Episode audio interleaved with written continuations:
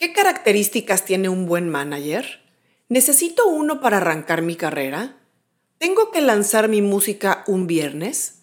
Estas son las tres preguntas que responderé en el programa de hoy. Esto es Mi Disquera.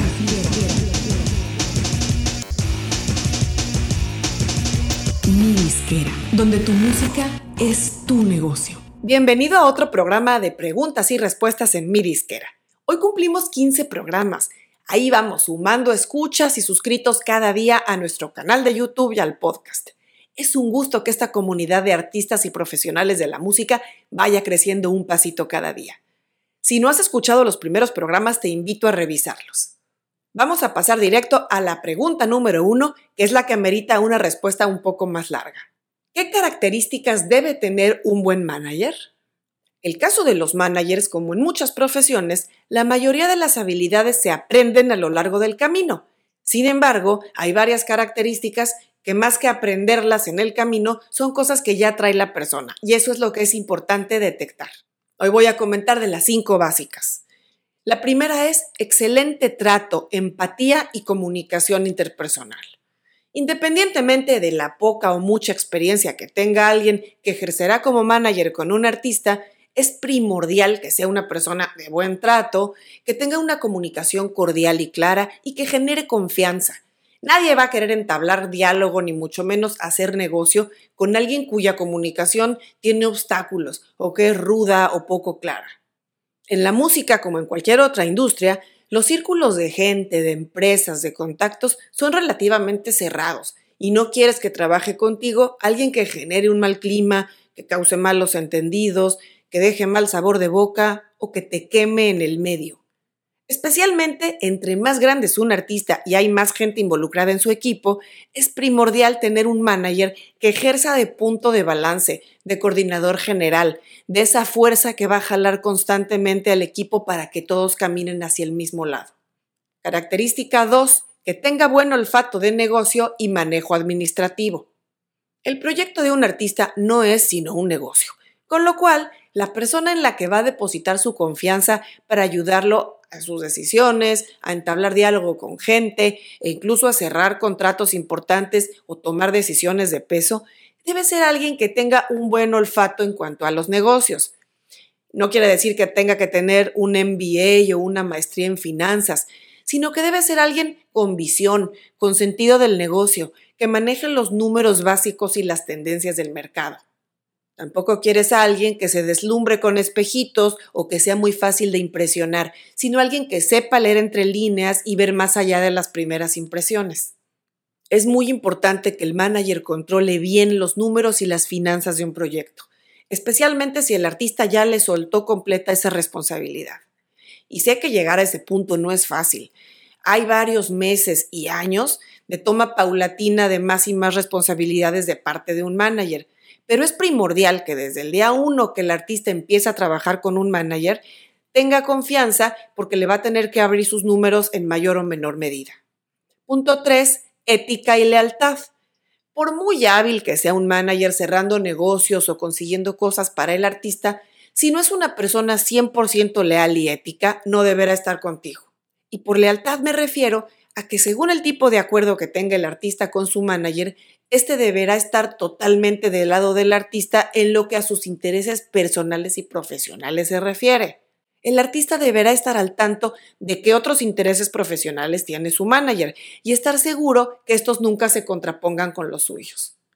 Por ejemplo, si el manager también maneja a otros artistas, que sucede con muchísima frecuencia, eso no tiene nada de malo mientras no haya un conflicto de intereses.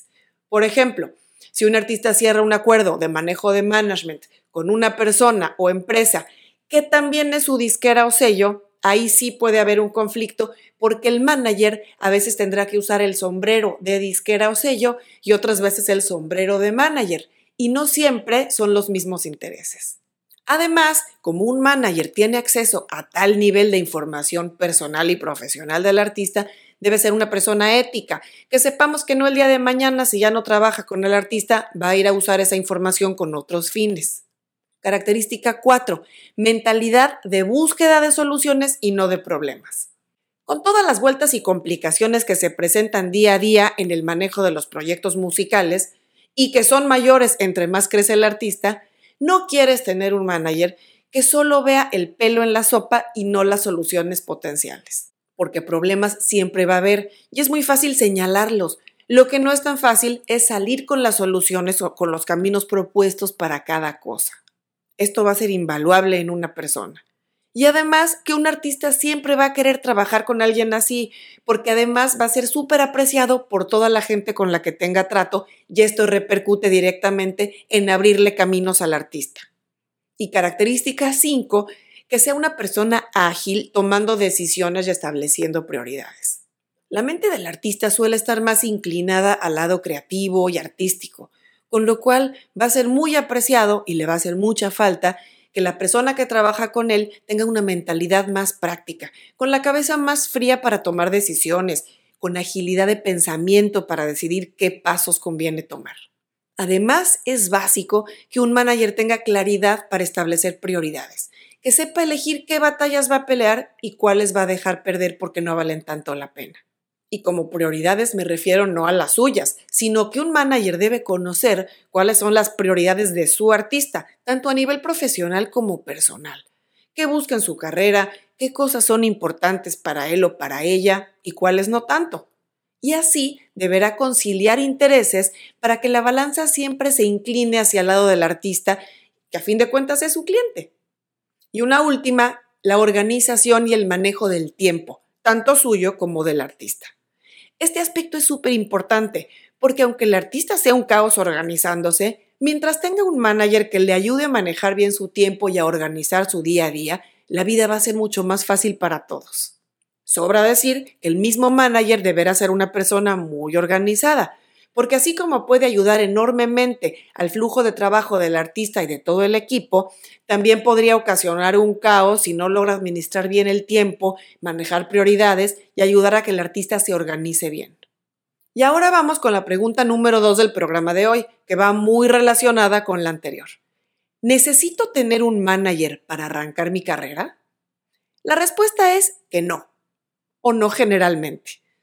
Cuando alguien empieza su carrera, lo más probable es que no tenga el presupuesto o los medios para contratar un manager. La mayoría de los artistas en sus inicios se automanejan, o bien les ayuda en plan manager amateur algún familiar, el novio o la novia o algún amigo. Especialmente cuando no hay dinero de por medio o hay muy poco, será difícil que un manager profesional o más establecido acepte trabajar con un artista nuevo.